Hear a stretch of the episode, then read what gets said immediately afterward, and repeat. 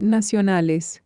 El fiscal Leonel Gómez Barbella pidió la detención de un acusado de amenazar a Cristina Fernández de Kirchner y exigirle la renuncia durante una protesta frente al Instituto Patria el 21 de julio. También solicitó citar a indagatoria a un agente de la policía de la ciudad, que ese día estuvo a cargo de la seguridad en el lugar. La denuncia fue realizada por la fiscal Mónica Cuñarro, informó Néstor Espósito. Los fiscales Diego Luciani y Sergio Mola reanudarán hoy el alegato acusador contra los 13 imputados en la causa por la obra pública en Santa Cruz entre 2003 y 2015, que tiene por principal imputada a Cristina Fernández de Kirchner.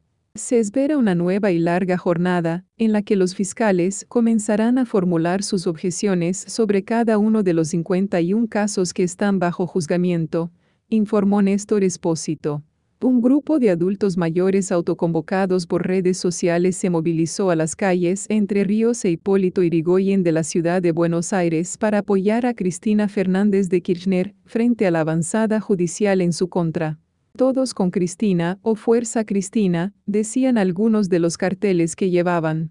Tras la presentación que hizo la multisectorial por la democratización de la justicia del pedido de juicio político contra los integrantes de la Corte Suprema, la presidenta de la rama argentina, la Asociación Americana de Juristas, Claudia Roca, señaló que el primero de los diez hechos planteados es que Carlos Rosenkrantz intervino en 25 causas de exclientes. La conducta de la Corte Suprema está frustrando nuestro sistema democrático, afirmó. El ministro de Defensa, Jorge Tayana, dispuso la baja de las Fuerzas Armadas a seis militares con condena firme por delitos de lesa humanidad.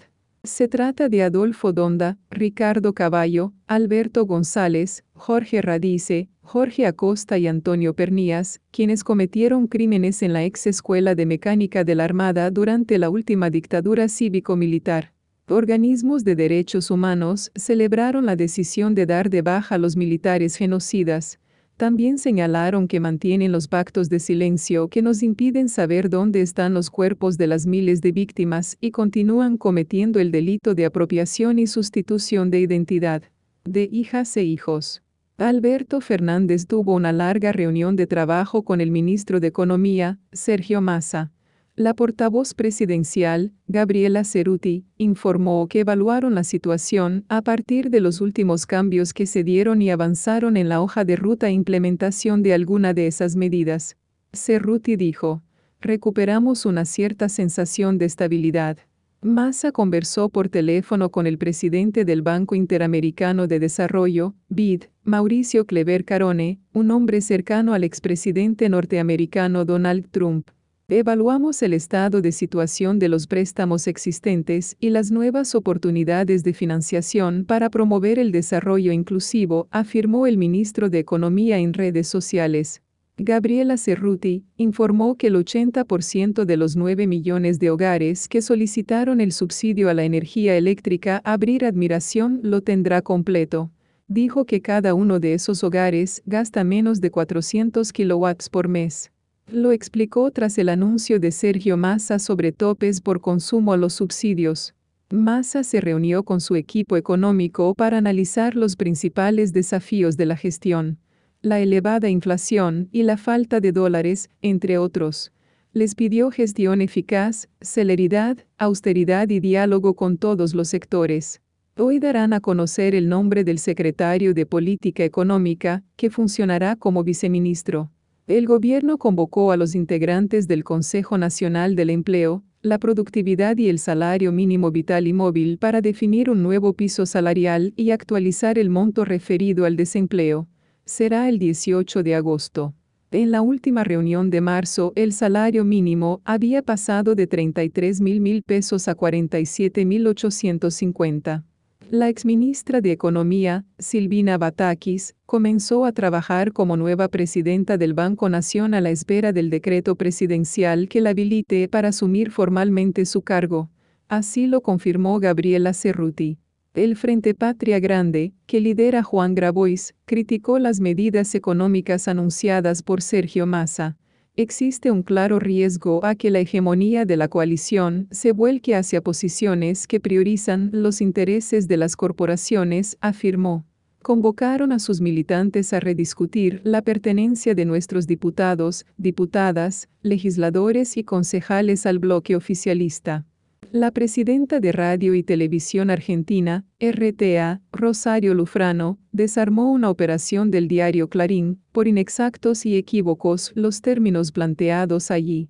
Los números contenidos en la mencionada nota en cuanto a la cantidad de personal de RTA no coinciden con la realidad, señaló en un comunicado, donde explicitó la prohibición de contratación de personal tal como lo dispuso el gobierno nacional. En el plenario de secretarios generales del Frente Sindical para el Modelo Nacional, que se realizó en el predio del Sindicato de Empleados y Trabajadores de la Industria de la Alimentación, se aprobó por unanimidad la marcha para el 17 de agosto. El encuentro contó con la presencia de más de 80 gremios de la Confederación Argentina de los Trabajadores del Transporte y la Corriente Federal, informó Elizabeth Vega Grón.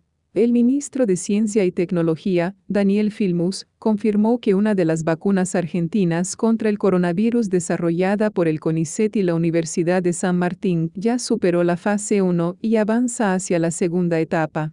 Aseguró que la expectativa es poder comenzar prontamente a partir de la autorización del ANMAT en esta otra etapa. La ministra de Salud, Carla Bisotti, dijo que es clave evitar el contacto físico con personas diagnosticadas o con lesiones cutáneas de origen desconocido para frenar el contagio de la viruela del mono. 5 en el país ya hay 37 casos de esta enfermedad. También recomendó consultar ante el mínimo síntoma o lesión en el cuerpo. El Instituto Nacional contra la Discriminación, la Xenofobia y el Racismo, INADI, reconoció la existencia de violencia de género en el Grupo América, tras una denuncia del colectivo Periodistas Argentinas por maltrato laboral. El organismo identificó conductas discriminatorias por parte del periodista Antonio Laje y del multimedio Grupo América en el cual se desempeña. La jueza Verónica González excarceló a la última policía, cerrar comillas, detenida por el crimen del futbolista de Barraca Central Lucas González. La oficial Teresa Scorza fue beneficiada con falta de mérito porque, según la jueza, no hay certezas de que haya sido ella quien les dijo a los sobrevivientes del ataque policial, villeros, negros, ni que les haya preguntado, ¿dónde está la falopa? El fallo ordena profundizar la investigación, informó Néstor Espósito. Josefina Ignacio, integrante del Comité Nacional para la Prevención de la Tortura, remarcó la importancia de haber incluido la posibilidad de reglamentar mecanismos alternativos de resolución de conflictos en el proyecto de modificación del régimen disciplinario previsto en la Ley de Ejecución de la Pena Privativa de la Libertad. Lo hizo en la reunión de la Comisión de Justicia y Asuntos Penales del Senado. Catamarca. Las comunidades indígenas de Belén y Tinogasta se manifestaron, luego de que el gobierno de Raúl Jalil, del Frente de Todos, participara de la celebración de la Corpachada a la Pachamama y les entregara el proyecto que prevé la creación de un nuevo municipio en su zona. Afirman que el proyecto llegó a las comunidades sin que hayan podido tener una real participación en la discusión. Mendoza, el Sindicato Unido de Trabajadores de la Educación convocó a un paro por 72 horas o con acento a partir del lunes en reclamo de mejoras salariales. Es la segunda huelga impulsada por el gremio después de la masiva marcha llevada adelante a fines de julio, luego de que el gobierno radical de Rodolfo Suárez respondiera con intimidación y detenciones de sindicalistas. Neuquén, la Administración de Parques Nacionales declaró sitio natural sagrado mapuche al volcán Lanín y determinó que debe crearse un mecanismo de trabajo conjunto con el pueblo mapuche para elaborar un plan de manejo del lugar. La Confederación Mapuche consideró que la resolución marca un hito histórico. San Luis.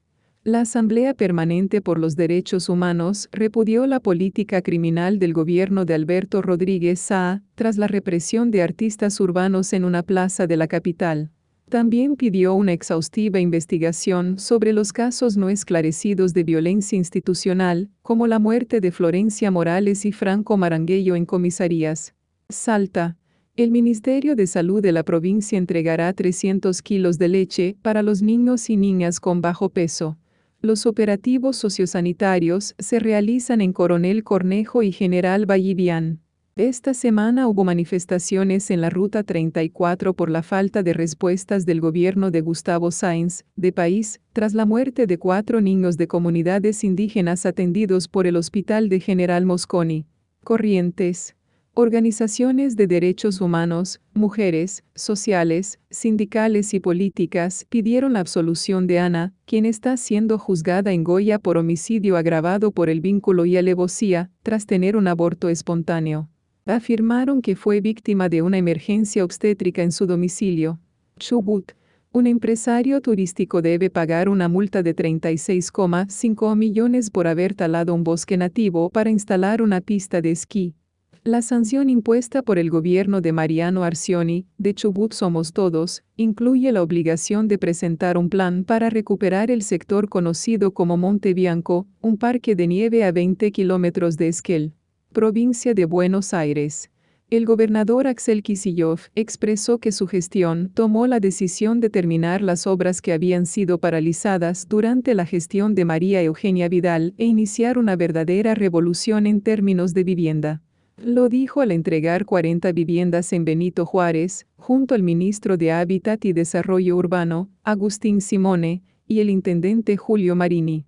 Rosa Aloy de Camarotti, madre de Plaza de Mayo, murió a los 94 años, en su casa en Lomas de Zamora. El 18 de mayo de 1978, su único hijo, Osvaldo Daniel, fue secuestrado y la vida de Rosita se transformó para siempre. En la búsqueda, conoció a sus compañeras de lucha, y se sumó a marchar todos los jueves a las 15.30. Era la encargada de bordar en los pañuelos blancos, con punto cruz, la leyenda Aparición con Vida. Asociación Madres de Plaza de Mayo. Informó Lucía García Itzigson.